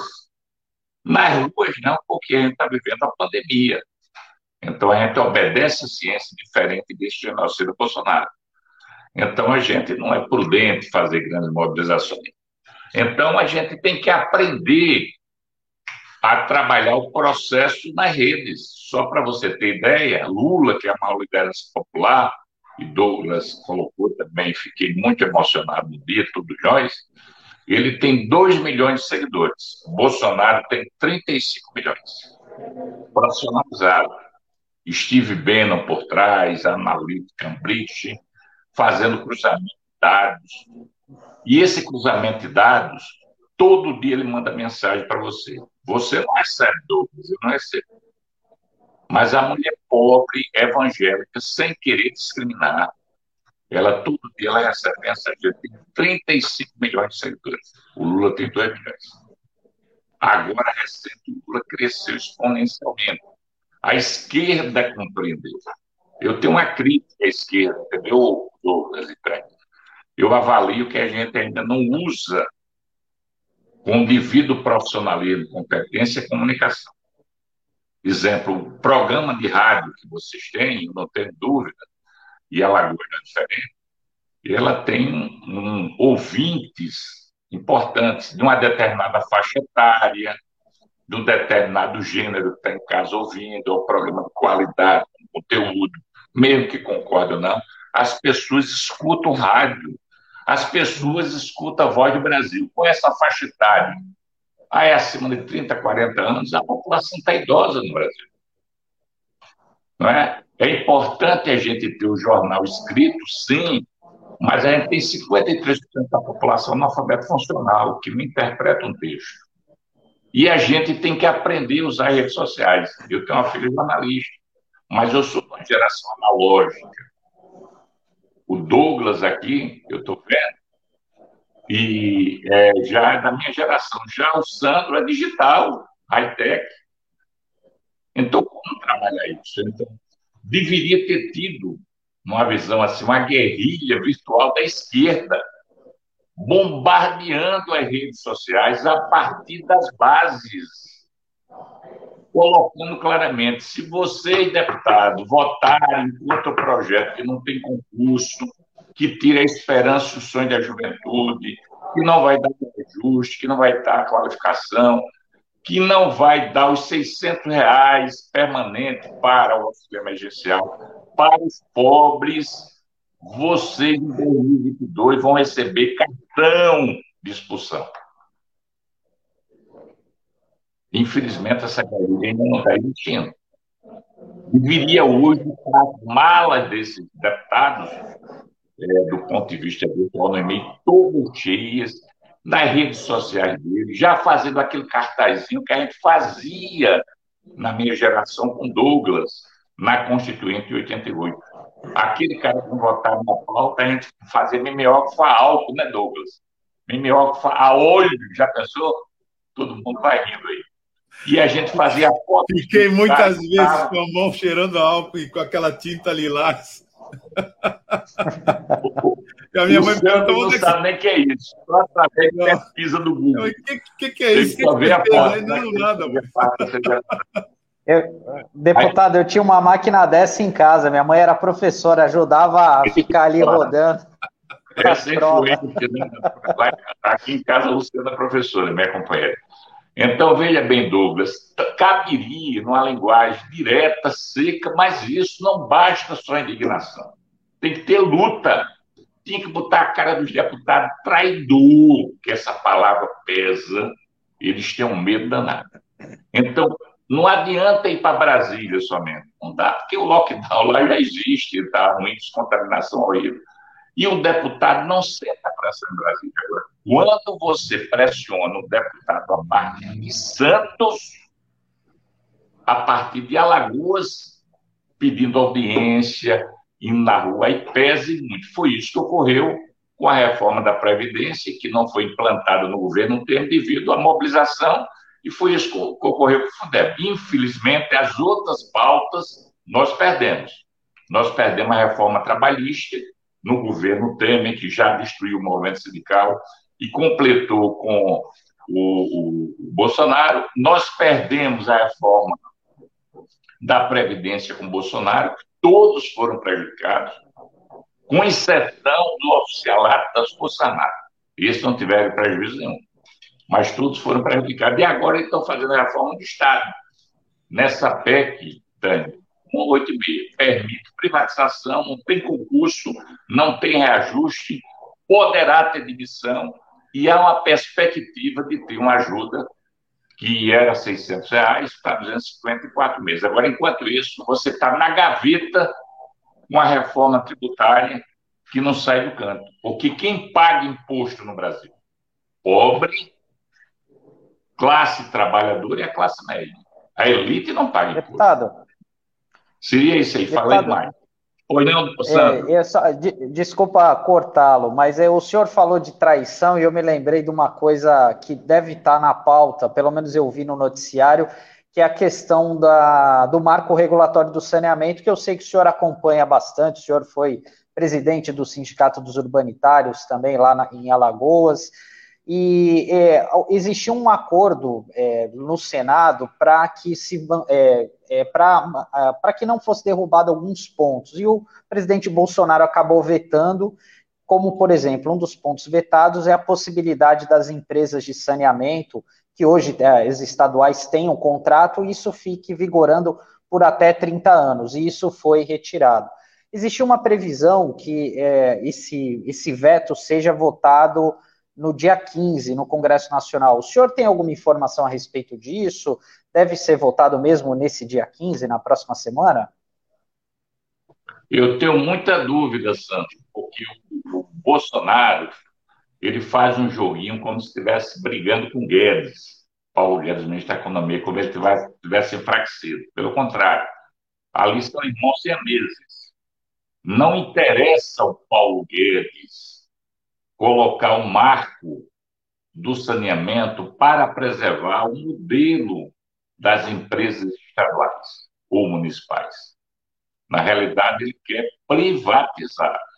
O que ocorre hoje no Brasil, que não houve privatização, mas teve várias PPPs, ou modelagem de gestão, não é que não privatizou, que não demitiu ninguém, mas a iniciativa privada já tem uma parceria. O Paulo Guedes quer mais, ele quer privatizar. O setor elétrico, a mesma coisa. Ele conseguiu fazer a privatização. Na realidade, começou no governo Fernando Henrique Cardoso, que privatizou todas as distribuidoras. A distribuidora no setor elétrico é que vende energia a você, para a residência, para o comércio, a pequena indústria, o médio indústria. Aí preservou a transmissão e a geração. Quando é agora ele quer colocar a transmissão. Então, aí já tem Furna, Chester, etc. Como o nosso modelo é hidroelétrico, ou seja, quem movimenta a energia, quem cria energia na turbina é a água, quem comprar energia, ele vai também controlar a água. E aí, não vou fazer aqui o debate, você deve ser um jovem que gosta de ler filme, tem o Mad Max 1, né? E o mais atualizado depois. Alguns fazem previsão, se tivesse uma terceira guerra mundial, seria pela água. O Brasil tem mais de 20% do controle da água doce do mundo. Por isso que a disputa da Pepsi, de Pepsi, Coca-Cola e outros, no sentido de, de comprar o aquífero Guarani, que é um dos maiores, tem um outro que eu esqueço o nome. Tal. Então, quem comprar o setor elétrico vai ter o controle da água. Então, eu avalio que essa pauta se ela interessa ao governo, se tiver correlação de força com uma PEC de hoje, eles vão colocar para fazer a modelagem deles, ou seja, a privatização. Se eles perceberem que tem resistência, eles não colocam pauta.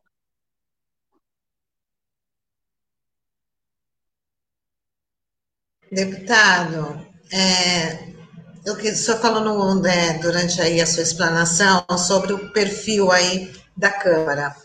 E eu queria que o senhor avaliasse sobre os novos presidentes das principais comissões do, do, do parlamento, que o Aécio Neves está como presidente da Comissão de Relações Exteriores, a Bia Kisses, bolsonarista, Comissão de Constituição e Justiça, e outra bolsonarista também, a Carla Zambelli, na Comissão de Meio Ambiente. Queria a sua avaliação sobre esse, sobre esse perfil aí dessas principais é, comissões. Paulão, vou aproveitar essa pergunta para que você também considere na tua resposta, na pauta de direitos humanos, que é a pauta que você trabalha, é, a perspectiva da aprovação ou não da excludente de ilicitude. A quantas anda isso, principalmente nesse novo contexto, é, dado que esse é o tema da maior importância né, para todos os excluídos, mas particularmente para o povo negro é, desse país.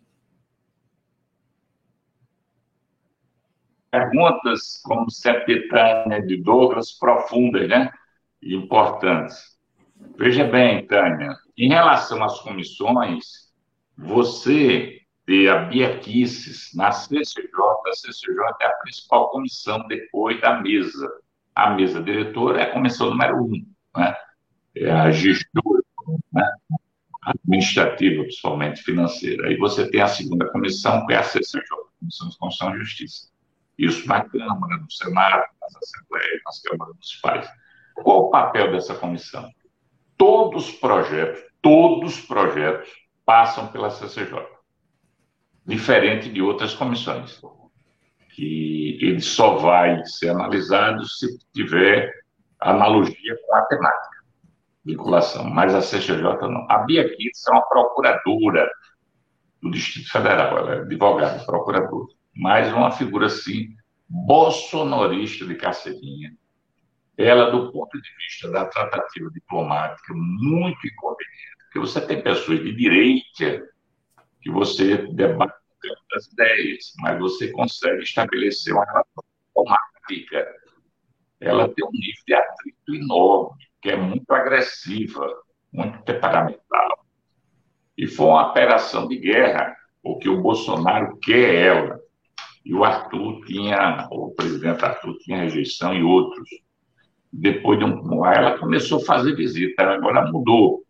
Ela visitou todo mundo, inclusive foi na bancada visitar o líder do PT, etc. Tal, como que diz assim, não, vou me comportar. É uma temeridade, porque, veja bem, como modelo das comissões de mesas, ele é presidencialista, é o presidente da comissão, da Câmara, isso serve para todo o poder legislativo no Brasil. Ele quem define a pauta, então ele pode priorizar a pauta ou pode botar uma pedra em cima de um determinado projeto. Então, ela tem toda aquela linha que você conhece aqui, não precisa aprofundar. É uma pauta muito conservadora.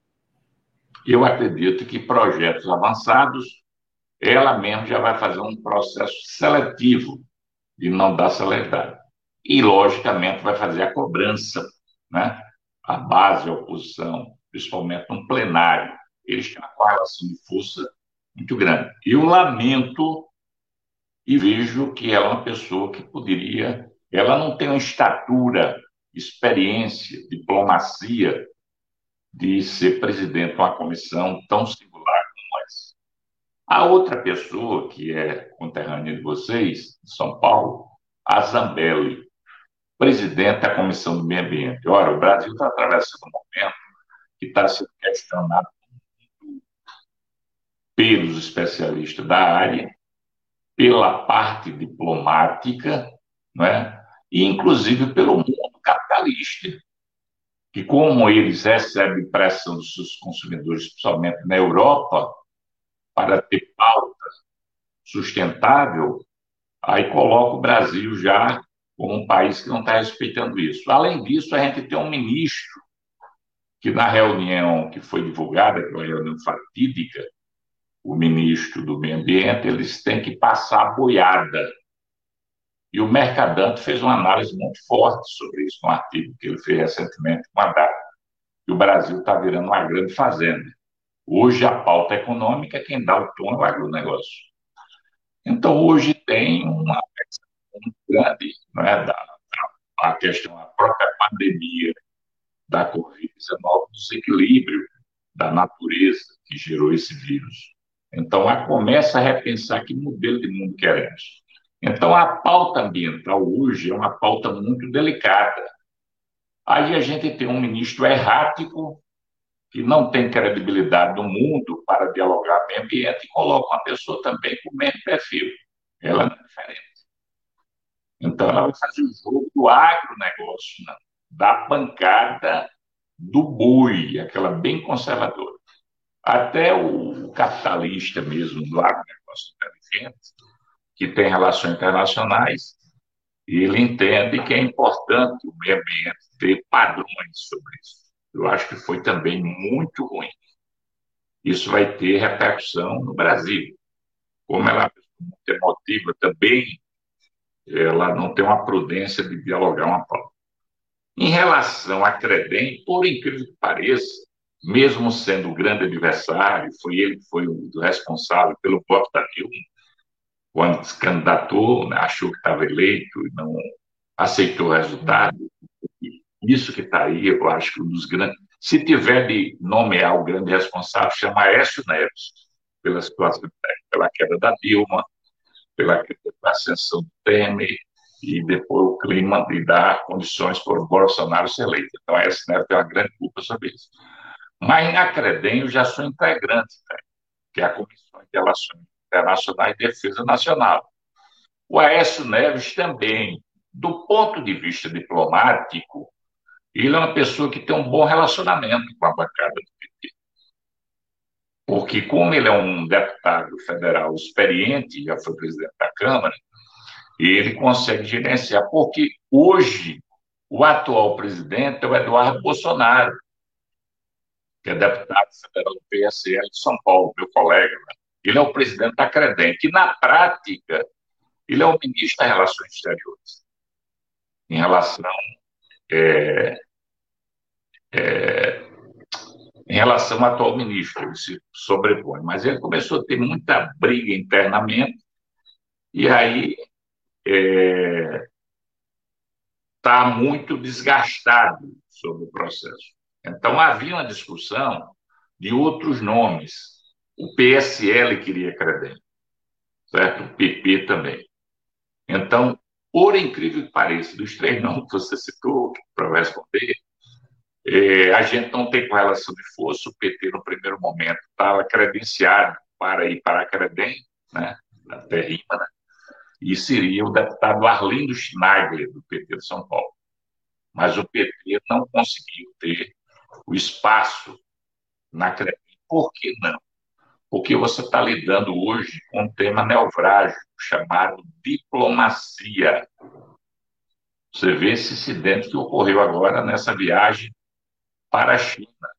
O pessoal tirando foto, todos sem máscara. Quando chegou lá, tiveram que colocar máscara. Ele foi fazer um debate sem máscara, mandou ele colocar. E ele não foi recebido pelo ministro. Com a viagem perdida. E essa discussão do spray, o Butantan já está fazendo essa discussão e tem um problema de eficácia sobre isso. Então é tudo errado. A imagem dele é terrível. Então a nossa relação, a gente discute, e é estratégico a gente discutir a temática de relações exteriores, porque para fazer defesa da democracia, a gente tem que fazer defesa dentro e tem que ter uma ponte lá fora. A abertura, para ter abertura em relação contra a ditadura militar, que predominou de 64 a 85, a gente tem uma relação estratégica muito forte contra o externo. E a outra questão é a defesa nacional, que as Forças Armadas estão batendo forte. A cada ano, o orçamento aumenta. O orçamento das Forças Armadas é de 150 bilhões de reais. Está maior do que o Ministério da Saúde. As Forças Armadas têm o ITA, que é um dos, um dos cursos mais competentes. As Forças Armadas conseguem fazer um submarino atômico, um lança-foguetes, um tanque de guerra, discutiu os melhores aviões mas foi incompetente para fazer um respirador artificial. Qual a utilidade prática desse orçamento de 150 bilhões para o Brasil? Qual é a guerra que a gente vai ter com os nossos vizinhos? A guerra convencional, pessoal, não vai ter mais no mundo. A guerra é a Covid. Esse vírus não respeita fronteiras. Se tivesse uma visão nacional, de soberania, de defesa do povo brasileiro, competir às Forças Armadas ter um gesto e dizer, presidente, Congresso Nacional, meu orçamento de 150 bilhões, eu vou querer cortar 50 para vocês investirem no auxílio emergencial ou investir na saúde. Porque esse é o valor vai ser pago com auxílio emergencial. Pelo contrário, todo dia denúncia. Né? O preço da picanha que o Exército compra superfaturado, o vinho, a melhor cerveja, a cocaína do, do, do avião da comitiva presidencial, que até hoje ninguém apurou sobre isso. As manchas de petróleo no Nordeste prejudicaram, e eles diziam que via lá da Venezuela. Até hoje a Marinha não apurou essa Milhares, milhares de militares recebendo o auxílio emergencial. E a gente não sabe qual foi o destino desse inquérito, se alguém foi demitido. Então, é necessário discutir que não dá para você estar tá mantendo um orçamento de 150 bilhões para as Forças Armadas. E vocês sabem quantos assessores parlamentares têm as três forças lá? Quase 100, pessoal. Você chega lá, o maior número de lobistas que tem no Congresso todo dia é das três Forças Armadas para querer o quê? Orçamento dos deputados. Então, esta comissão é estratégica. E aí acho que entre o nome do Eduardo Bolsonaro ou de alguém do PSL, infelizmente, o ideal seria o Arlindo, meu amigo do PP. Mas, nesse caso, o Aécio foi até melhor.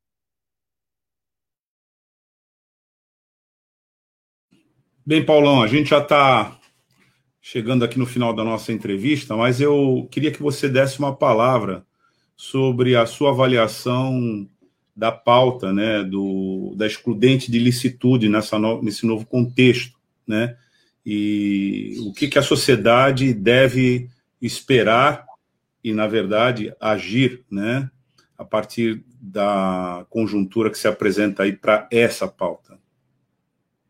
Ô Douglas, você tinha feito a pergunta antes, eu peço desculpa a você. Imagina. É verdade. Veja bem, nós conseguimos manter, Douglas, a Comissão de Direitos Humanos, que historicamente sempre foi do PT. A gente só perdeu uma vez para o seu conterrâneo, que é de Marcos Feliciano, né? que foi presidente da comissão, e naquele período foi muito polêmico. É, atualmente, o presidente é Helder Salomão, do PT do Espírito Santo. E o Helder sai e entra, vai, quem vai assumir é o Carlos Veras. Eu sugiro aí até que Sandro, que é o mais novo aí, que tem mais capacidade, né, Sandro, de fazer pesquisa. Carlos Veras, Sandro, é um jovem da tua faixa etária, foi presidente do, da CUT Pernambuco, ele é ligado ao movimento rural, o irmão dele é o presidente da CONTAG, o Aristides, a Confederação da Agricultura, e ele é o, o deputado de primeiro mandato, assim, muito atuante. Então, ele vai ser o novo presidente da Comissão de Direitos Humanos e Minoria. Isso é muito bom. Ele é uma figura assim, muito atuante, assim, jovem, né? muito dinâmico. E nessa linha vem a pergunta que o Douglas faz da Estudante do Instituto. Eu acho, Douglas, muito difícil essa luta que a gente fazendo, capitaneada, inclusive, pelo deputado do PT de São Paulo, meu amigo Paulo Teixeira. Né? Paulo vem nessa luta, é discriminado, porque é muito grande, principalmente no processo da última eleição, a área de segurança como toda, desde a Guarda Municipal, Polícia Militar, Polícia Civil, Forças Armadas, Polícia Federal Rodoviária, eu acredito que o percentual eleitoral pró-Bolsonaro foi acima de 7%. Inclusive, ontem eles estavam chamando Tânia, porque na PEC 186, o Bolsonaro prejudica os policiais rodoviários e a Polícia Federal. Já estão chamando ele traidor. O que é que vai ocorrer? A gente está num momento é, muito belicista, essa bancada da barra né, belicista. Então, e o próprio Bolsonaro com essa sintonia, de liberar arma para todo mundo, colocar um orçamento desse para as Forças Armadas, é, não permitir que a pauta de direitos humanos avance, pelo contrário. Então, eu não vejo hoje clima e nem correlação de força da gente prosseguir com aquele projeto que o Paulo, repito, é o nosso principal coordenador, para você ter uma indicação em relação ao profissional da segurança e que ele tenha um padrão de ação internacional de respeito ao ser humano. A polícia do Canadá é considerada uma das mais assim profissionais. Ela tem grau de letalidade, sim. Se por acaso como oponente, né, uma visão assim, o meliante, né, ele agir e o profissional perceber que poderá ser morto. Agora a gente vê o modelo nosso é um modelo, infelizmente, americano, daquele jovem negro que foi sufocado no pescoço pelo um, é, um policial branco que chocou o mundo. Agora, a pergunta que a gente faz no Brasil, aquele caso dos Estados Unidos que chocou o mundo, quantos casos tem aqui do anônimo que leva prisão no pescoço? Do baculejo que é feito aqui na praia da Ponta Verde, que é a praia mais famosa que tem da elite, e você só faz baculejo se o cara for negro, de bermuda, um suspeito branco, se tiver sandália baiana, isso aí nem procura saber. Então, na realidade, a gente tem um processo estrutural, como disse o Douglas no começo, do racismo estrutural. Eu gosto de fazer uma leitura assim, da história da segurança do Brasil. Né? Na escravidão, quem era feitures? Os próprios negros. O branco não sujava a mão do, do, do sangue. A polícia militar no Brasil, a maioria, 53% ou mais, são negros ou pardos. Mas isso não quer dizer que ele tem uma aliança de classe com seus colegas, a sua origem. Então, ele vê o negro ainda como inimigo. Inclusive, eu sugiro, quem está assistindo, tem uma série na Netflix agora, muito interessante, né? Sobre a questão do invisível de um jovem negro que mora na favela, que faz medicina, e tem uma cena quando ele desce, ele namora a menina branca, e o cara com inveja tocou, quando ele desce do edifício na Zona Sul, a polícia vem lá e dá um pisão, um pescoção dele. Ele é um suspeito, então. O policial alega que a tipificação da excludente licitude, ele vai ficar vulnerável a inquérito contra ele pessoal, e é máquina de matar? Não pode ser máquina de matar. Na realidade, tem todo o procedimento, fazer o processo de hostilio, ele tem que fazer um processo relativo à parte da inteligência, né? Tanto faz muito tempo eu não for e falava com Douglas no telefone. Será que o tratamento que a polícia tem na principal Avenida de Santos. É igual onde tem nas palafitas? O comportamento é diferente. Né? Então, excludente do licitude não é nada mais, nada menos. É uma tipificação para que o policial tenha um tratamento que ele dá na Avenida Paulista, ele tem que dar também na favela. A lei é clara para prender qualquer bambambam bam, bam, ele só pode prender quando o raio do sol começa a aparecer depois de seis horas da, da manhã. É quando a Polícia Federal faz as ações. Quantas vezes as autoridades, sem ter um mandado, ele dá um picão na porta do favelado, atira para brincar. Então a gente está tendo uma letalidade muito grande no Brasil. A violência contra o jovem negro da periferia é uma das mais altas do mundo. A gente tem um nível de encarceramento acima de 800 mil pessoas. E a maioria são jovens que não tiveram recuperação nenhuma. Eles tiveram delito, podia para um centro de triagem. Quando entra no sistema prisional, ele vai entrar na universidade do crime, infelizmente. Essa pauta hoje, Douglas, encerro, não é fácil. Você que é militante, Tânia, Santos, eu também sempre fui militante de direitos humanos, a gente já tem, infelizmente, uma tatuagem na testa. Defensor de direitos humanos é defensor de bandido. E o lema que predominou e elegeu Bolsonaro foi bandido, bandido morto. Ninguém é contra, ninguém é favorável a bandido. A gente quer que seja respeitado as leis. As leis. E aí eu concordo com o pensamento de alguns. Bolsonaro, pessoal, ele foi eleito. Ele teve mais de 57 milhões de votos. E por que ele foi eleito? Porque essa parcela do povo brasileiro, claro que tem alguns arrependidos, e que a gente respeita e quer que essas pessoas venha para a nossa luta, muita gente se sentiu identificado com ele. Porque a sociedade, ela é homofóbica. O maior índice de feminicídio está no Brasil. Ela vê a mulher, você mesmo, uma mulher inteligente, comunicadora, existe uma carga de preconceito enorme em relação a você. Ele já pagou sobre isso. Né? Então, é preconceito contra a mulher, o segmento LGBT, idosos, a pessoa que mora na favela, a questão racial, que foi a temática inicial. Então, a sociedade nova é da sociedade, desculpe, essa sociedade é preconceituosa. Por isso que eu me identifico com a leitura do sociólogo Gessé de Souza, que ele faz uma desconstrução que levantaram que o brasileiro é um cordial, uma, uma mistura de raças. Você botou uma tintura como se o brasileiro fosse essa figura. Não. O povo brasileiro, na sua maioria, tem violência. Como é que diga isso? Porque tem 800 mil presos. Feminicídio no mais alto Brasil. Você tem um número de pessoas que são mortas pelo Brasil que é dez vezes mais a guerra do Iraque, quando estava em guerra, agora da Síria. A Síria em guerra, em guerra, o Brasil mata mais jovens negros dez vezes mais que a Síria. Agora, pobre, negro, favelado. E quem é que mata na sua estrutura do Estado?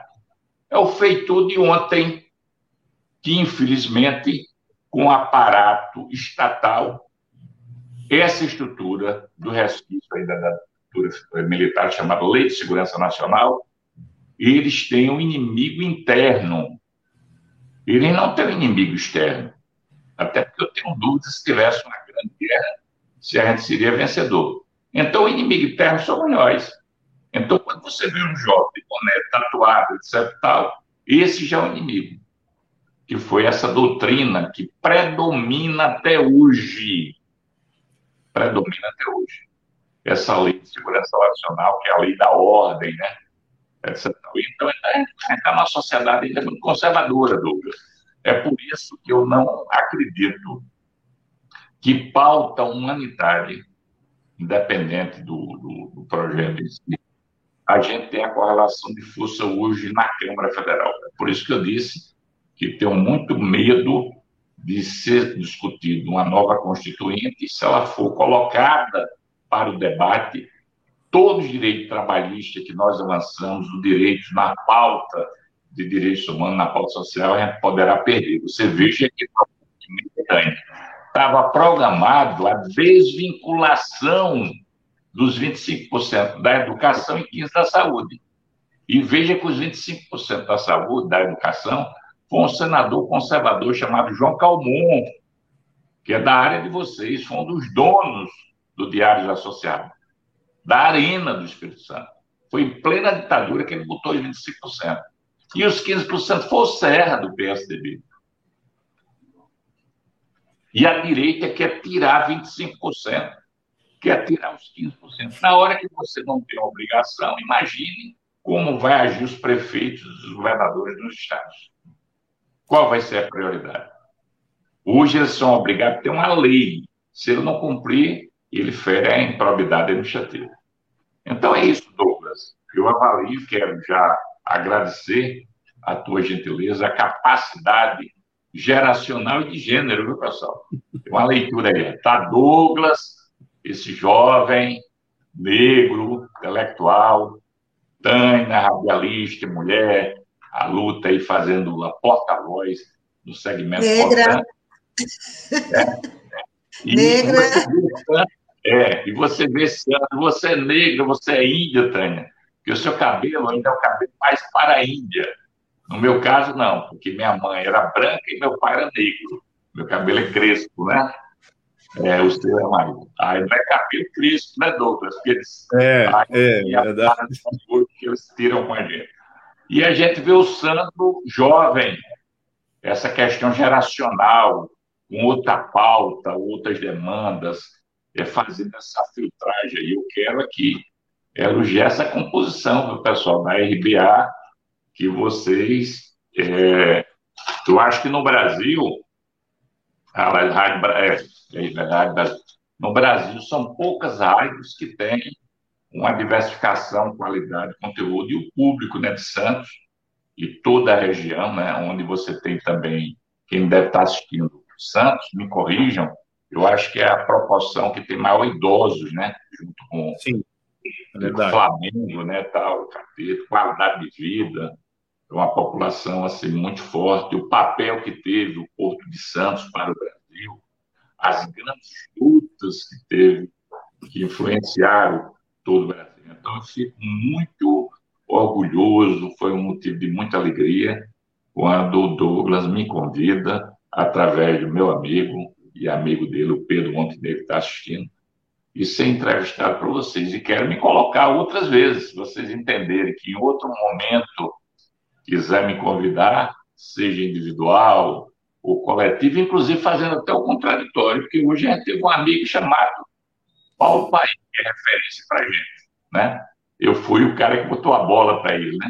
Mas se for necessário, Douglas, Tânia e Sandro, fazer um debate com outro parlamentar, até com uma visão ideológica diferenciada, me coloca à discussão para fazer o debate temático, ou, de repente, o outro parlamentar do PT, enfim. Então, um grande abraço com os ouvintes da RBEC na Rádio Santos e da região do Santos de São Paulo. É uma rádio do Brasil, porque hoje no sistema da internet né, você consegue ouvir no mundo todo. Seria isso. Um grande abraço para vocês. Mas estou aberto a alguma pergunta, se for necessário. Paulão, eu quero agradecer aqui é, pela Rádio Brasil Atual Litoral, tua participação. Foi muito é, instrutiva, inclusive com relação às particularidades da Câmara Federal e a avaliação interna que você fez. Portanto, a sua, é, a, a, sua sugestão vai ser levada em consideração para a gente, porque ela nos entende, nos ajuda a entender um pouco o mecanismo interno né, da, da, da Câmara e o impacto na nossa, é, é, na nossa vida, como você disse aqui. E também de, te perguntar, só antes da gente encerrar, fala com a gente de Brasília ou de Alagoas nesse momento? Eu falo de Maceió, Alagoas. Aí, exemplo, você é mais jovem que eu. Eu tenho 63, aí eu estou me preservando depois da, da, da Covid. O único momento que eu fui a Brasília foi na votação. Teve que ser presencial. Okay. Mas, Douglas, o, a Covid em Brasília está altíssima. A Sim. dado do poder, ela não respeita muito. Então, eu tenho que me cuidar um pouco. Então, eu estou de Maceió. Outra coisa, vocês fizeram uma operação de fazer um áudio, né? Áudio e vídeo. Isso. Então, eu deixo também a sugestão que pode facilitar a vida de vocês, se vocês quiserem fazer uma entrevista mais curta, até de áudio. Né? Ótimo. Se de repente Sandro tiver alguma temática e queira me ouvir, aí eu mando pelo zap o meu áudio, enfim. Aí esses foguetes, esses drops, me corrija o termo, de repente, dessas temáticas cotidianas. Exemplo, hoje vai ter o segundo turno. Aí, o segundo turno aí vai ter força para adiar ou futuro é consequência disso. Se vocês perceberem que um drops, uma, um áudio pequeno serve, e muito, vocês quiserem socializar, e é muito, importante, muito importante que a gente tenha. Bom, é, deputado, Obrigada, deputado. Deputado Paulão, por Alagoas, foi uma, foi uma satisfação conversar com você. Na verdade, é um aprendizado também, né? A nossa audiência, eu tenho certeza que tem isso em consideração. A gente vai te esperar, sim, para as próximas. E a gente agradece a tua participação aqui. Viu? Um grande abraço a Paulo, todos. obrigado pela entrevista. Douglas, Tânia e Sandro. ainda está na versão.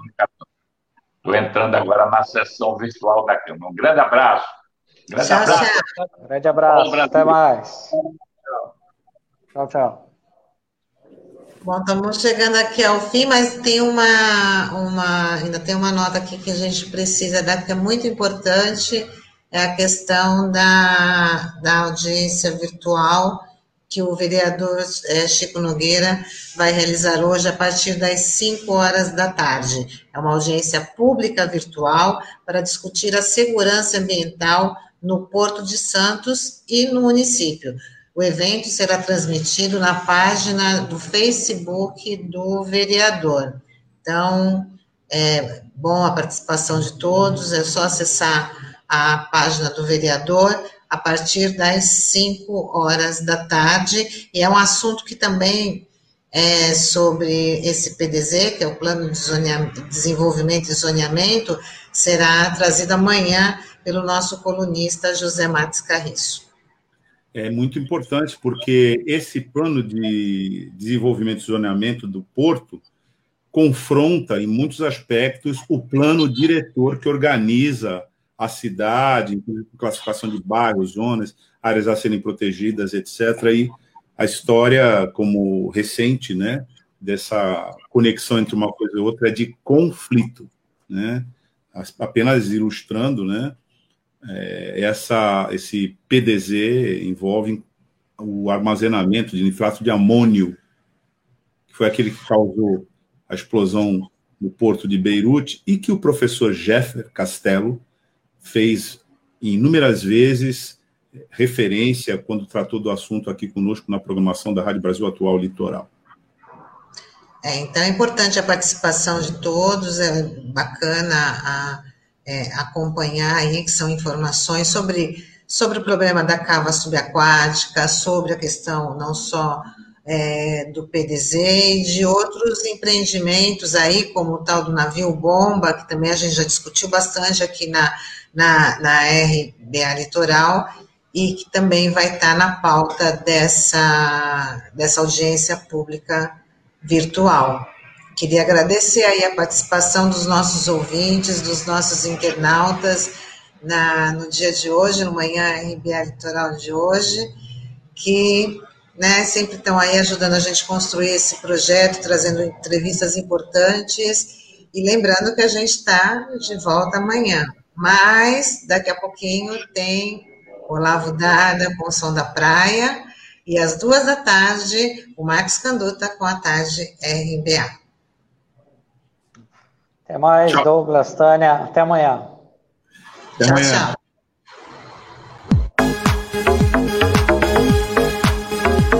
Rádio Brasil Atual Litoral é uma realização da Fundação Setaporte, apoio cultural do Sindicato Setaporte.